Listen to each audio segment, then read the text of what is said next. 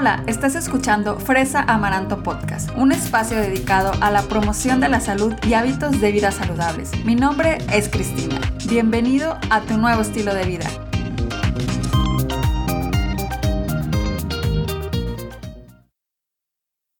Bienvenidos a Fresa Amaranto Podcast, ya en el episodio 64 y súper emocionada de que seguimos avanzando y mejorando para ti. Muchísimas gracias por escucharme y por estar aquí. Hoy vamos a dar una pausa a la nutrición desde el punto de vista de la salud y nos vamos a ir un poco al pasado para aprender sobre el arte y su relación con la comida. Te tengo una súper invitada que es experta en arte y platicaremos desde por qué se comenzó a pintar alimentos, qué simbolismos hay detrás de la comida en las obras de arte y muchos, muchos datos interesantes. Te presento y te platico un poco más de Karina. Ella es madre, ingeniera industrial de profesión y artista por pasión. Es podcaster y emprendedora en Turquesa Watercolors. Como artista busca expresar la belleza mediante los temas de la naturaleza y el ser humano en sus diferentes facetas. Su trabajo incluye en su mayoría pinturas en diferentes técnicas, tales como acuarela, temple, acrílico,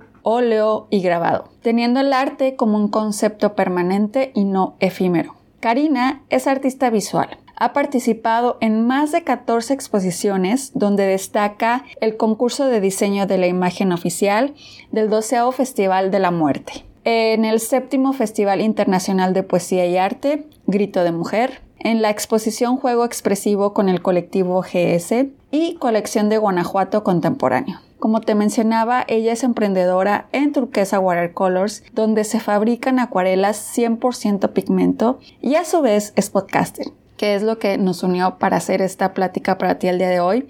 Es podcaster en Arte y Artistas y ahí ella habla de temas sobre corrientes pictóricas, artistas, libros, películas, museos, creatividad y todo sobre arte y por amor al arte. De verdad, no dejes de escuchar su podcast, te va a encantar. Por último, te recuerdo seguirnos en nuestras redes sociales.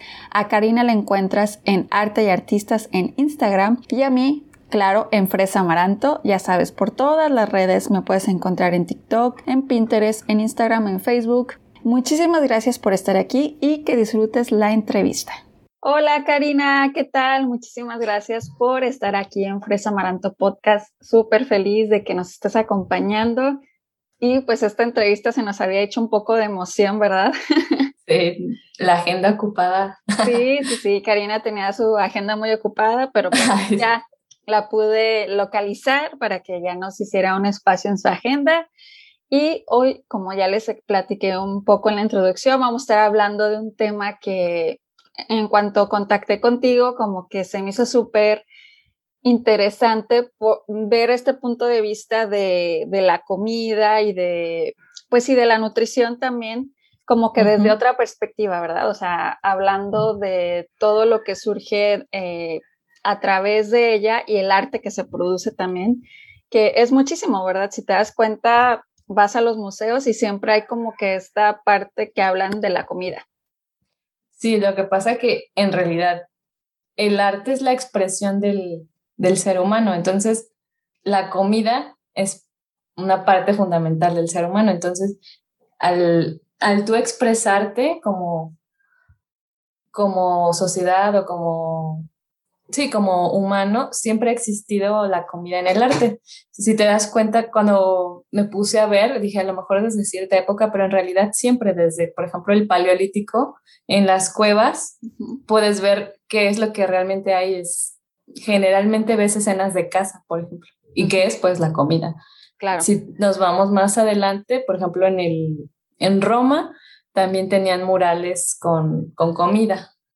Y, el género como tal surgió ya después como en 1600, eh, fue que se surge el género como bodegón, como tal. Como bodegón, o sea, que eso es casi siempre, o lo que siempre vemos de comida en, en las pinturas, son los bodegones. Sí, o sea, antes del 1600, la comida parecía como un elemento que acompañaba a la pintura, más no era un elemento principal. Pero si nos vamos más atrás, en la, en la antigüedad, a lo mejor un poco y tenía un sentido más, mm, religioso, ¿no? A veces era como pintar la comida, por ejemplo, los egipcios la pintaban para que acompañara al, en la tumba, en la otra vida, digamos, al que, al que moría, ¿no?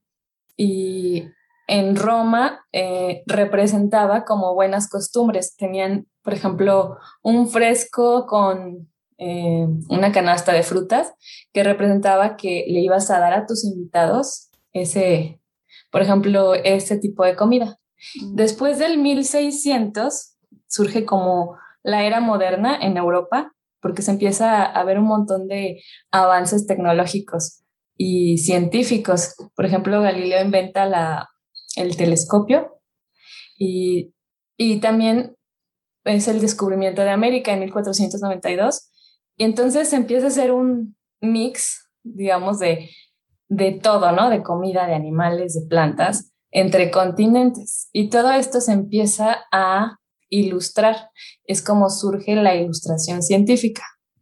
Entonces ya empiezan a detallar también, también surge la óptica eh, y nuevas ciencias botánicas eh, que quieren explorar más todo este mundo y lo detallan. Primero como ilustración científica en libros, como en tratados, y, y antes, digamos, este, quien mandaba hacer las pinturas, pues eran los que tenían el dinero. ¿Quiénes tenían el dinero? Pues generalmente la realeza, la nobleza. Por ejemplo, los Medici, los reyes eh, españoles. Y ellos encargaban generalmente pues sus retratos o, escenas que a ellos les interesaban. Después empieza a surgir como una nueva clase social a partir de 1600, que es la burguesía, que se compone de, de la clase eh, comerciante. Todo esto les empieza a dar un nuevo poder adquisitivo y ellos también empiezan a adquirir pinturas. Y también con el surgimiento de la em, edad moderna, como dijimos, y todos estos avances tecnológicos, se empiezan a interesar por temas eh, más detallados y también por coleccionar objetos. Eh, coleccionaban, eh, por ejemplo, cosas que reflejaban o, y también quieren mostrar en las pinturas, a través de las pinturas es un modo de mostrar su estatus. O sea, por ejemplo, ya a partir de ese momento de 1600 se empieza a pintar objetos como saleros, vajillas, manteles, flores exóticas, quesos. Entonces, todo esto que se plasma en la pintura también quiere representar el estatus de lo que el que manda hacer la pintura tiene. Claro, porque me imagino que mientras más mostraban en esas pinturas lo que, lo que tenían, pues era como más, era como tener una foto de, pues de lo que como ahora en el Instagram. exacto, haz de cuenta, sí. Como, pues sí, vamos a decir presumir, ¿no? O sea, lo, de lo que ellos tenían esa capacidad de alcanzar, eh, pues económicamente, ¿verdad? O sea, porque no, como bien lo dices, no todos tenían acceso a ciertos tipos de alimentos o a tener estos tipos, como dice, la vajilla y todo eso, como que ya que alguien lo viera plasmado ahí y en grande, porque bueno, eso también me imagino que se, era parte también de lo que querían promocionar, por así decir, ¿no? O sea, mientras más grande el cuadro, tal vez más, este, pues sí, como pues, más riqueza.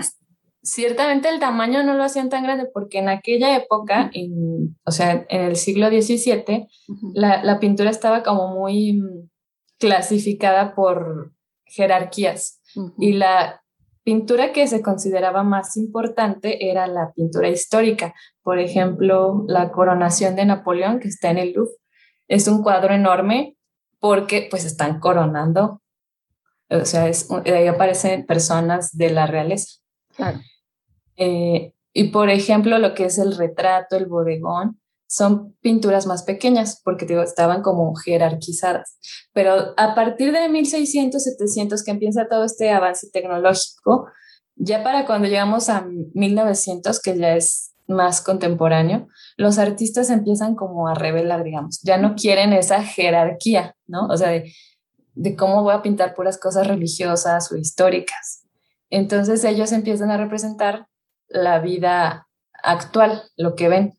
Entonces, ahí sí, pues empiezan a romper las reglas que estaban establecidas desde, desde cómo pintarlo y qué temas pintar. Claro, porque también, ¿verdad? Eh, como que antes era, como bien lo dices, o sea, antes de los 1900 era como todo una, como muy bien estructurado, ¿no? Como muy bien pintadito. Y luego ya, como dices, ya que vienen estas nuevas vertientes o esta eh, rebelión, pues ya como que surgen, me imagino, todas estas, eh, pues sí, formas de, de, expresar el arte que ya a lo mejor ya no se ve tan claro o que ya no es como tan definido el, el cómo pintabas las, las cosas, ¿no? Sí, como de las primeras corrientes que surge como en 1900, bueno, en realidad es un poco antes, como 1850, surge el impresionismo. Y ellos lo que quieren es representar la luz y no, ya no hacen, como tú dices, toda esta pinceladita, así desvanecían, que Da Vinci es el que crea el esfumato, por ejemplo, que es difuminar, difuminar capa tras capa hasta que no se vea nada, pero que logre el volumen. Entonces es una pintura pues perfecta. Pero ya después por ejemplo, Manet, Monet, este, todos empiezan a hacer una pincelada más suelta y hacen los cuadros pues rápido, ¿no? Porque quieren representar el color y la luz de lo que hay, de lo que ven. Entonces, igual los temas de, de comida a lo mejor también aparecen ya más como para experimentar. Por ejemplo, Cézanne eh, es de los primeros que empieza a pintar, por ejemplo, bodegones, pero no le importa tanto que sea perfecto, sino la forma y el color. Empieza a ser como todo más geométrico y con distintos colores, pincelada más suelta. ¿Y eso tiene algún, o sea, aparte de esta, pues sí que esta rebelión o de estas ganas de pintar diferente, ¿hay alguna, hay algún significado que tenga, como dices, el que usen más o que estén más interesados en el color, en este otro tipo de cosas, ¿hay algo, hay algún simbolismo detrás de eso? Mm, pues si nos, si nos regresamos, como te digo atrás, sí ha cambiado. Por ejemplo, un mismo elemento puede tener diferentes significados a través del tiempo. Por ejemplo, em, en, en, el paleolítico, en la edad de piedra prehistórico, las cuevas que, que hemos visto, digo, era más mágico religioso o como testimonial, pues de, de ver este, sus actividades. Y después, eh, como antes del, del Renacimiento, casi toda la pintura, como era encargada por la iglesia, tenía un significado pues religioso. Por ejemplo, las uvas son, significa Eucaristía, la manzana pecado, ¿no? Que es, y ya después del 1900 ya no tiene tanto ese significado así como esto significa esto, sino como más, digo, la exploración y el cambio de la técnica y representar otras cosas. Por ejemplo, Magritte es un pintor que usa mucho la manzana. Por ejemplo, es este, tiene una manzana, es un señor, un cuadro muy famoso, y se ve solamente la manzana de su cara. y, y, él lo hace como en su realismo, e, es su, su género de Magritte, es más como un elemento inesperado en la pintura. O tiene otro que también es una manzana y, y, el título es Este no es una manzana. Esto no es una manzana, Algo así. Es como más como un simbolismo, pero que te hace como pensar o cuestionarte.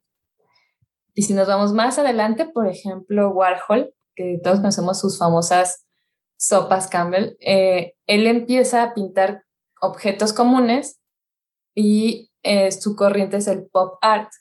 Él lo que quiere representar es como la sociedad y todo lo que es popular y que a través de, de un elemento todos que todos tenemos acceso, eso nos hace como iguales.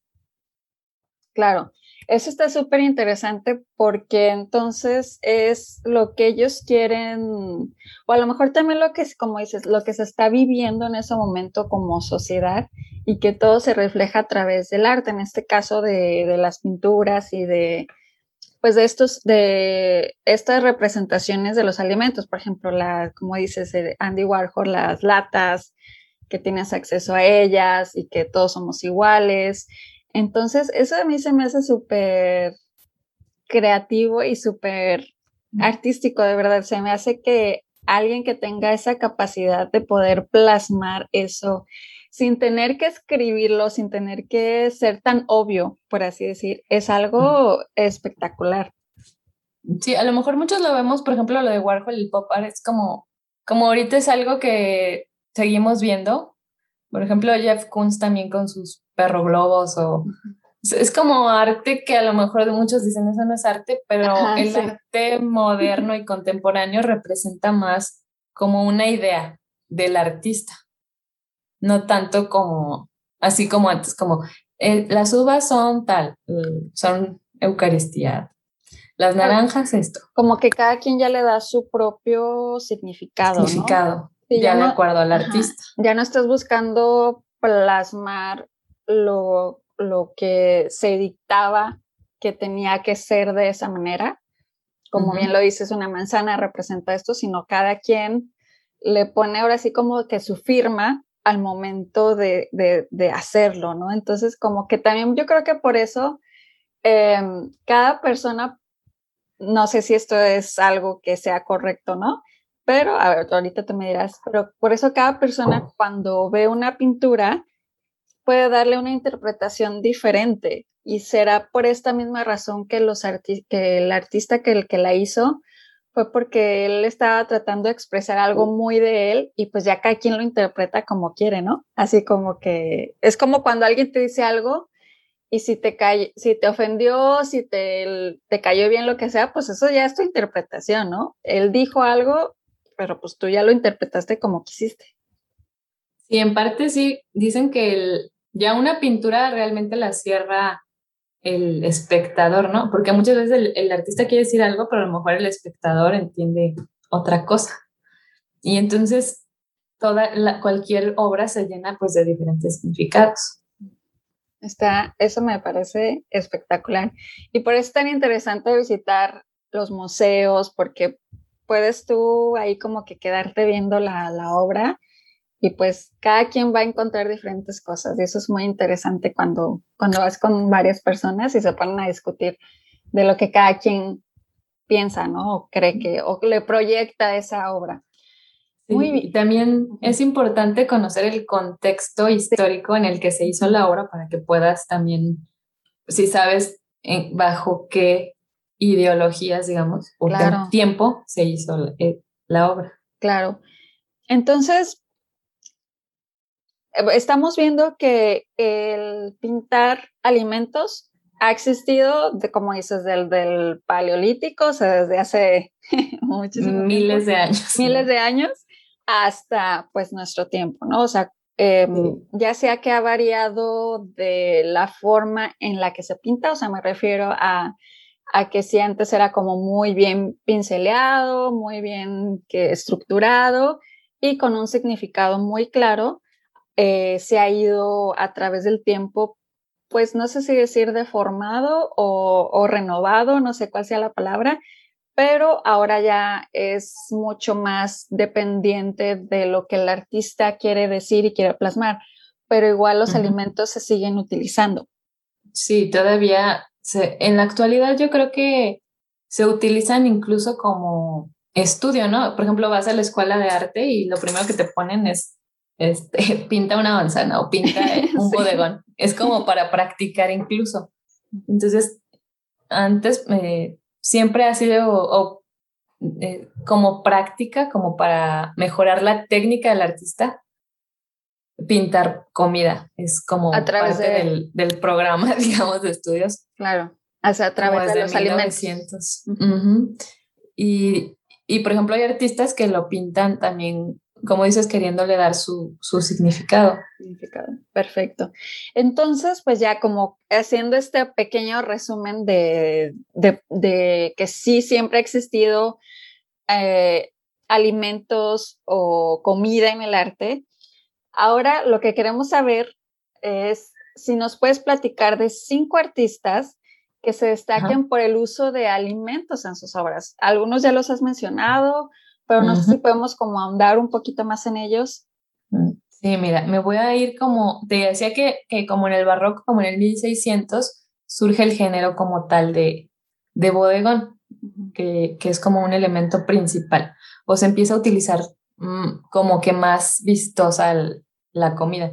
Un artista eh, muy famoso es Caravaggio. Él tiene, tiene, por ejemplo, una pintura que se llama Cesto con frutas y tiene frutas de, de todo. Dicen que tiene 17 frutas e insectos y, y, que si ves los estados de la fruta, incluso puedes ver la descomposición, las enfermedades de las frutas y, y qué tipo de frutas comían. Por ejemplo, tenían melocotón, manzana, peras, higos, uvas, membrillos eh, en esta pintura. También él usa mucho a también tiene mucho las uvas. También tenemos a Clara Peters, que es em, una pintora que también es aproximadamente de esa época, como de 1600, y ella es muy interesante porque se dice que es de las pioneras que hizo el bodegón y pinta estos cuadros perfectos con reflejos, em, frutas, quesos, saleros de plata, utensilios, manteles, todo así perfecto. Es el típico bodegón que, que puedes encontrar. Justo Pero, lo que te iba a decir, como que hay unos bodegones que dices, o sea, como que siempre tienen los mismos elementos también, ¿no? Los bodegones. Sí, sí, te digo, al principio sí, o sea, que la uva, las flores. Claro. Y como te decía, ellos querían representar que podían comprar ese tipo de... O eran objetos que les gustaban, o sea, por ejemplo, que reflejaban, por ejemplo, cosas de plata y se veían los reflejos. Y te decía de Clara Peters que es muy interesante porque ella, eh, bueno, en aquella época pues no había muchas pintoras, eh, eran casi el gremio era pintores. Y, y ella eh, se pintaba en los reflejos de, de los objetos que, que tenían reflejo. Y si te lo acercas, los, pueden buscar alguna, este, por ejemplo, está una pintura que se llama Bodegón con flores, copa de plata dorada y almendras y es de 1611 y si la acercas vas a ver su cara, pero así súper chiquita. Wow. Entonces era como que pues no déjanos las mujeres, pero yo pinto mi cara, ¿no? sí. Y eh, incluso el Museo del Prado, que es donde tienen las pinturas de ella, mm, pues inauguró hace poco una exposición exclusiva de, Clara Peters. Otra pintora eh, que también pinta muchas frutas y bodegones es Frida Kahlo. Todos lo conocemos más que por otro tipo de, escenas que representan dolor y así, pero si te pones a investigar, hay muchos, muchas pinturas que incluyen frutas o incluso es un bodegón como tal. Hay una pintura muy curiosa también que me tocó ver en el museo de la Casa Azul, donde vivía Frida, que es un bodegón circular que se llama Naturaleza Muerta de 1942, que fue un encargo de la primera dama de aquel momento, que era Soledad Orozco, y era esposa de Manuel Ávila Camacho. Mm. Em, y si tú lo ves, pues son frutas, son flores. Y Mm, según esto, Frida lo pintó, pero se lo regresaron porque eh, la primera dama lo encontró muy erótico y no lo quiso. oh, Dios. y, entonces, e, y, ese cuadro, pues lo puedes ver en la Casa Azul, es de los primeros que, que ves. Y también ahí mismo está Viva la Vida, que es un cuadro de sandías, eh, diferentes tamaños y cortadas en diferentes formas. Y ese fue se dice que fue el último cuadro que Frida pintó. Entonces, te digo, ese ya tiene como un simbolismo de, de la alegría de la vida, ¿no? A pesar de todo. Claro. Lo que ella vivió. Sí, eso está, de verdad que es súper interesante, en serio. ya cuando, como dices, si te pones a investigar el contexto, porque obviamente si ves la pintura ahí de pues, unas sandías, ah, pues sí está bonito, pero como dices, si te pones a indagar, lo que pasó, que fue el último que, que ella pintó, y, y, por saber pues toda la historia de, de, de, Frida, como que ya te llega más el, el significado, y cómo también escogió unas sandías, ¿no? Para... para ah, pues también dicen que las sandías eh, lo agarraron mucho, o sea, hubo una corriente de pintores mexicanos que está Frida, está Diego Rivera, todos los muralistas, y ellos tenían mucho el nacionalismo. O sea, todos los murales que ves en la Ciudad de México, y eso Rivera, Orozco, eh, Siqueiros, querían mucho representar el nacionalismo mexicano. Y la sandía también la agarró, eh, por ejemplo, Tamayo, para representar todo esto, mm, lo mexicano, ¿no? Claro. Em, te decía, otro pintor sería Paul Cézanne, que como te decía, él es como el padre del arte moderno. Y él lo que hizo fue hacer bodegones, pero más para experimentar la forma y el color. Y otro pintor que ya también habíamos mencionado sería Andy Warhol. Y él pintó em, la, la, sopa Campbell's, en, pintó 32 cuadros. Bueno, en realidad no era pintura, era una serigrafía. Y también, em, por ejemplo, pintaba Coca-Colas. O sea, él agarraba elementos súper populares, súper comunes para representarlos y, en sus pinturas. Que de hecho eso que dices de que no eran pinturas, eran serigrafías, por eso mismo también como mencionabas hace rato que como que no lo consideran arte por esa misma razón. Porque no va pintado. Ajá, porque no va pintado. Y un dato curioso, aquí donde vivo yo, aquí en Pittsburgh, ah, está, eh, él es de Pittsburgh y aquí está su, el museo de, de Andy Warhol. Warhol. Entonces, eh, está, son como cinco pisos y si está la, la, lata, están todas estas que acabas de mencionar. Y sí, o sea, cuando yo no sabía mucho de, de la pintura de Andy Warhol, pero sí, ahí fue, ahí fue donde aprendí más acerca de qué era serigrafía y como todo esta, pues sí, revolución o, o choque que se dio entre oye, pues tú no estás pintando. Eso, eso, es como... No, ahora está peor, ¿eh? Sí, ahora está peor, ¿no? Sí, porque, pues, no sé, igual sería interesante también luego platicar de esto, e invitarte a otro episodio, pero eh, como que está mm, este debate entre que, pues, igual... Si es arte o no. Ajá, alguien que, pues lo puede hacer, ¿no? O sea, tú o yo si aprendes a usar el programa o lo que sea y... No, incluso Warhol tenía, tenía, este, le decía The Factory, o sea, en realidad hay muchas que ni siquiera él hacía. Exacto. a personas que, que lo hacían, pero digo, a partir de la época moderna, es como, como que el arte ya es la idea y a lo mejor la técnica ya no le hacen tanto caso como antes, como en el Renacimiento, por ejemplo, todo era la técnica. O sea, sí, deberíamos luego de hablar de eso. Sí. sí. Porque, bueno, sí, mejor luego hablamos de eso, porque también tengo otras. Aquí es un eh, debate, sí, o sea, hay muchos que están de acuerdo y otros que dicen, no, como, como digo, ya, digo, el, el urinal, ¿sí le llaman así? Sí, de, de Duchamp, la fuente. Ajá, la fuente. Ajá. Entonces también eso es como que siempre cuando sale eso en la familia, ese tema, se hace un debate de que sí, que sí, es, arte, que sí no es arte. Bueno, entonces como que eso sería interesante hablar de eso y también desde tu perspectiva de, pues del conocimiento. Ajá, del conocimiento de que sabes de arte y sabes, eh, pues ahora sí cómo, cómo ha ido evolucionando y pues como llegar a una, igual no una conclusión de si eso no es, pero pues sí, ¿no? Como que tener igual más ideas para debatir. Sí, lo que te puedo decir del arte moderno es que, digo, le dan más importancia a la idea que a la técnica. Entonces, por eso ves lo que sea. Puedes poner un vaso y decir, ahí está. Y a lo mejor tu idea es súper genial, pero no, ese es un vaso.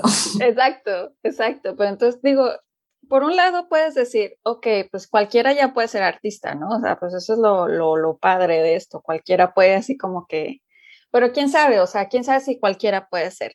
Entonces, eso estaría súper interesante. Igual lo podemos someter a votación en nuestras redes sociales para ver qué. Un debate si es arte o no es arte. Exacto, un debate si es arte o no es arte.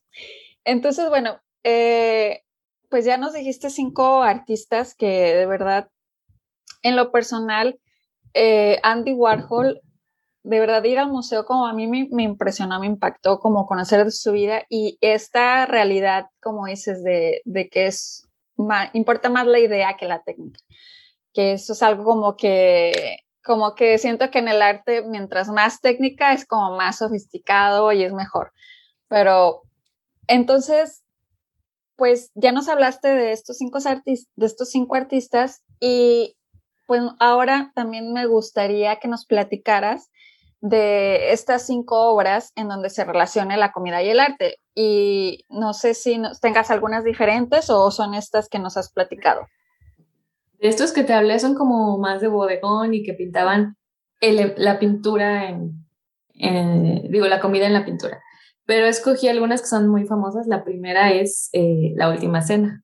Mm. por ejemplo, pues esa, todo el mundo la conoce, es eh, de Leonardo da Vinci. La hizo en 1495 y es un fresco en realidad. Es un fresco que mide eh, más de 8 metros de largo y más de 4 metros de ancho y se empezó a deteriorar muy rápido cuando la hizo Leonardo da Vinci y lo que representa pues sí es mm, totalmente religioso, ¿no? Eh, la otra, la segunda pintura que escogí es La vieja friendo huevos, que es de Diego Velázquez, del barroco de 1600. Y aquí lo que me gusta de esta pintura es mm, la técnica en sí de, de Velázquez como te decía que en su época era mucho de pintar cosas religiosas y él empieza a pintar cosas comunes, pero con una maestría que te deja impactado, ¿no? O sea, si tú ves este cuadro, puedes ver la textura de la tela, eh, del, barro, el brillo del huevo, es casi como si estuvieras ahí, es como súper realista. Como una foto, ¿no? ahí sí, ahí sí se aprecia la técnica totalmente. Y un cuadro revolucionario que también tiene comida se llama El desayuno sobre la hierba de Manet de 1863 y este cuadro antes había un salón de París que era donde todos los pintores mm, tenían que exponer sus cuadros como para ser aceptados. Entonces, lo, como que digamos, decían, quiero exponer este cuadro, y se los aceptaban, pues ya ya eran casi que famosos, ¿no? Y ya podían vivir del arte. Y si no, pues, eh, pues no. y, y, el desayuno sobre la hierba fue rechazado cuando lo metió Manet a, al salón. Y en esa época fueron rechazados muchos cuadros, incluyendo este, y tanto así que se hizo el Salón de los Rechazados. Mm. Y ahí están muchos pintores impresionistas que conocemos hoy como eh, Monet, eh, Renoir, mm, Pizarro, todos estos, digamos que se unieron en un grupo. Mari Cassatt, eh, ¿quién más? Bert Morisot, todos, todos ellos se juntaron e hicieron su propia exposición. Y este cuadro del desayuno sobre la hierba fue muy, digamos, como disruptivo en ese momento.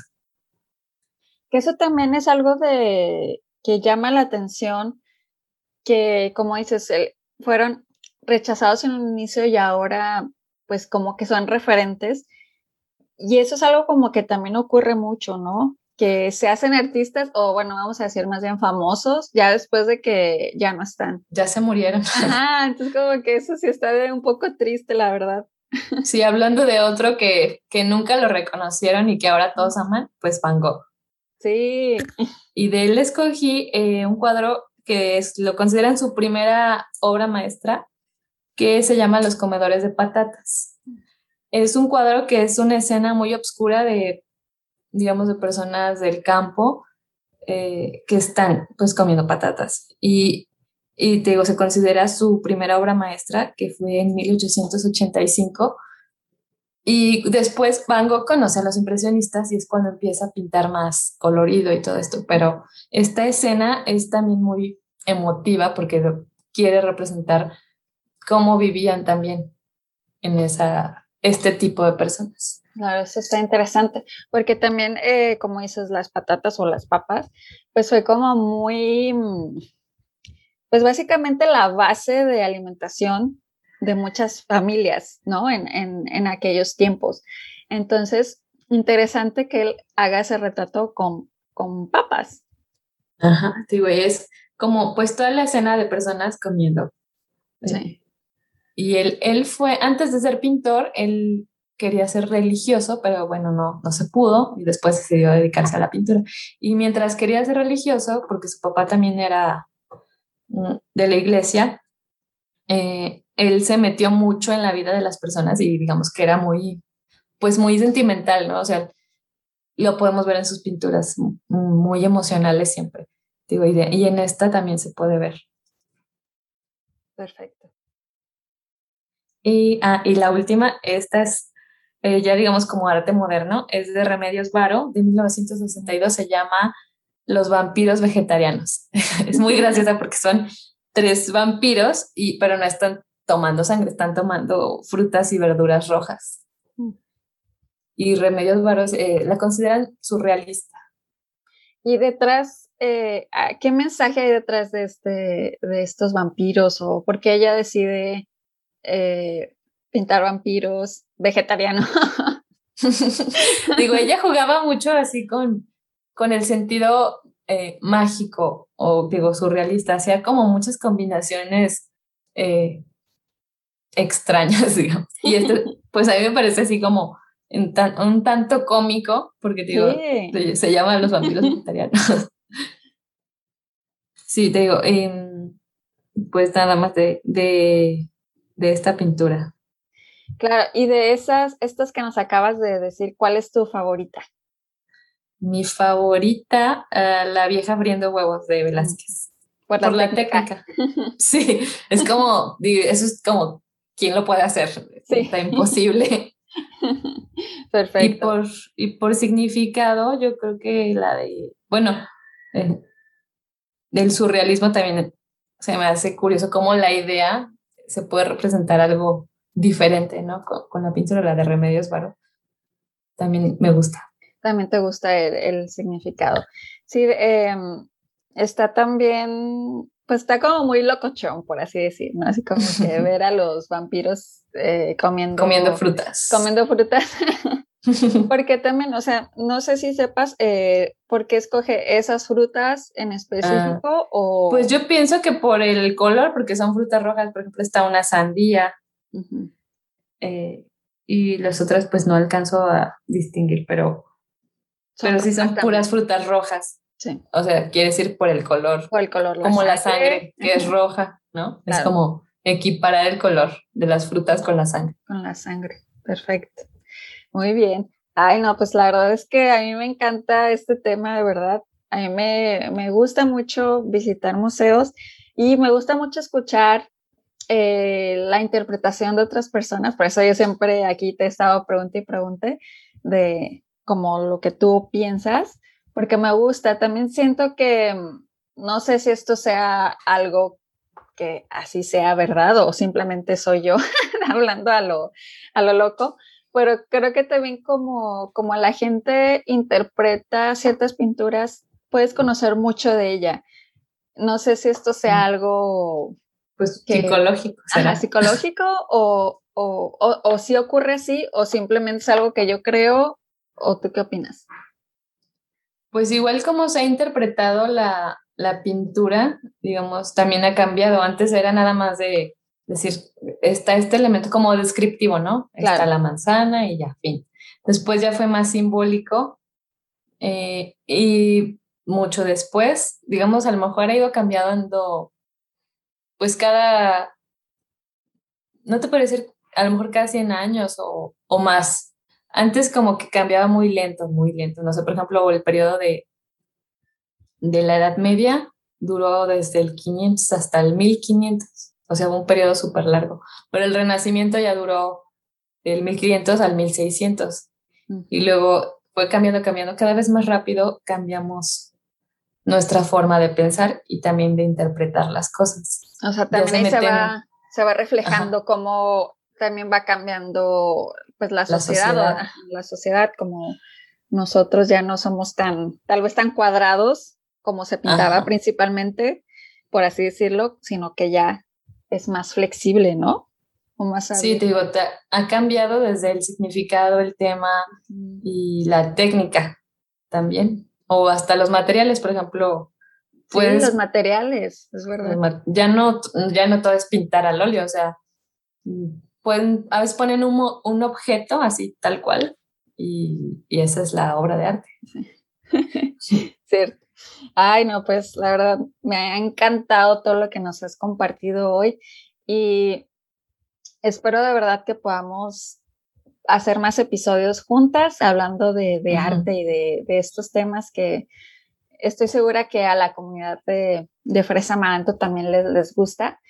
Y pues bueno, ya para finalizar nuestra entrevista, todavía nos faltan un par de cositas, pero ya para casi finalizar, por así decir, ¿qué te gustaría que compartir con, con la comunidad así de, pues como unas palabras finales?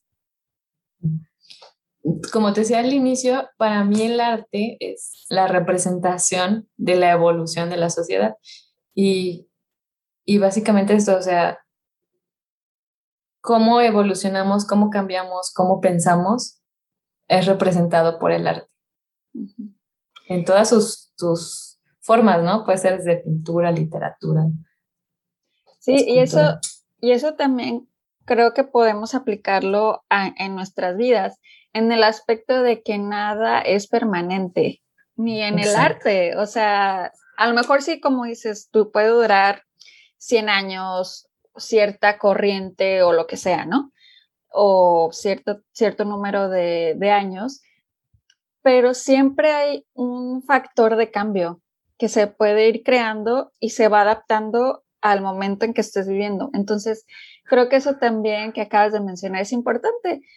Si podemos evolucionar en el arte de pintar tan cuadrado, tan detallado a, a lo que ahora hemos llegado, creo que también nosotros como, como personas y podemos moldear nuestra forma de ser, nuestra forma de pensar y, y, y no porque ya seas de una forma ya te vas a quedar así toda la vida.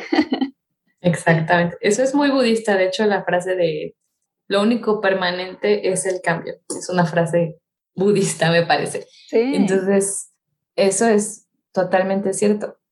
Eh, que, que, cambiamos siempre y yo creo que como personas también siempre tenemos que buscar crecer, eh, pues en todos los aspectos eh, mentales, emocionales. Y también aprender de lo que te dejó el otro, porque como bien también lo mencionabas, eh, muchas de, de, las técnicas a lo mejor no se aplicaban de la misma forma conforme el, el, paso de los años, pero sí se aprendía de ellas, ¿no? O sea, sí se, se reflejaba. Se retomaba. Ajá, se retomaba y, y, se les daba otro giro. Entonces, como que eso también lo puedes aplicar en tu vida, o sea, no te quedas igual, aprendes de, pues, de lo que fue y ahora ya lo aplicas a, a lo que tienes enfrente de ti. No, de verdad, muchísimas gracias por haber estado aquí conmigo el día de hoy, Karina. De verdad, muchas gracias. Y ya ahora sí, para finalizar, me gustaría que nos compartieras dónde te pueden encontrar, porque sé que estás como muy activa en diferentes lados. Entonces, compártenos, por favor, dónde te puede encontrar la gente. Mm, sí, mira, eh, yo también tengo un podcast que hablamos sobre todos estos temas de arte que se llama Arte y Artistas. Y lo pueden encontrar así en Instagram, arte, guion bajo y guion bajo artistas, como con espacios. Igual mis, yo pinto, mis obras están en las cuentas de Karina García Artista y también estamos produciendo acuarelas, o sea, el material como tal para todos los que quieran pintar en acuarela y la marca es Turquesa Watercolors. Perfecto. Muy bien, pues ya están ahí tus redes sociales y ya saben, si quieren contactarla, para preguntarle de alguna pintura, de alguna duda, de lo que sea que tenga que ver con arte, pues ella va a estar dispuesta a responderles. Y encantada de haberte tenido aquí. Muchísimas gracias, Karina. No, gracias a ti. Sí. Hasta luego. Hasta la próxima.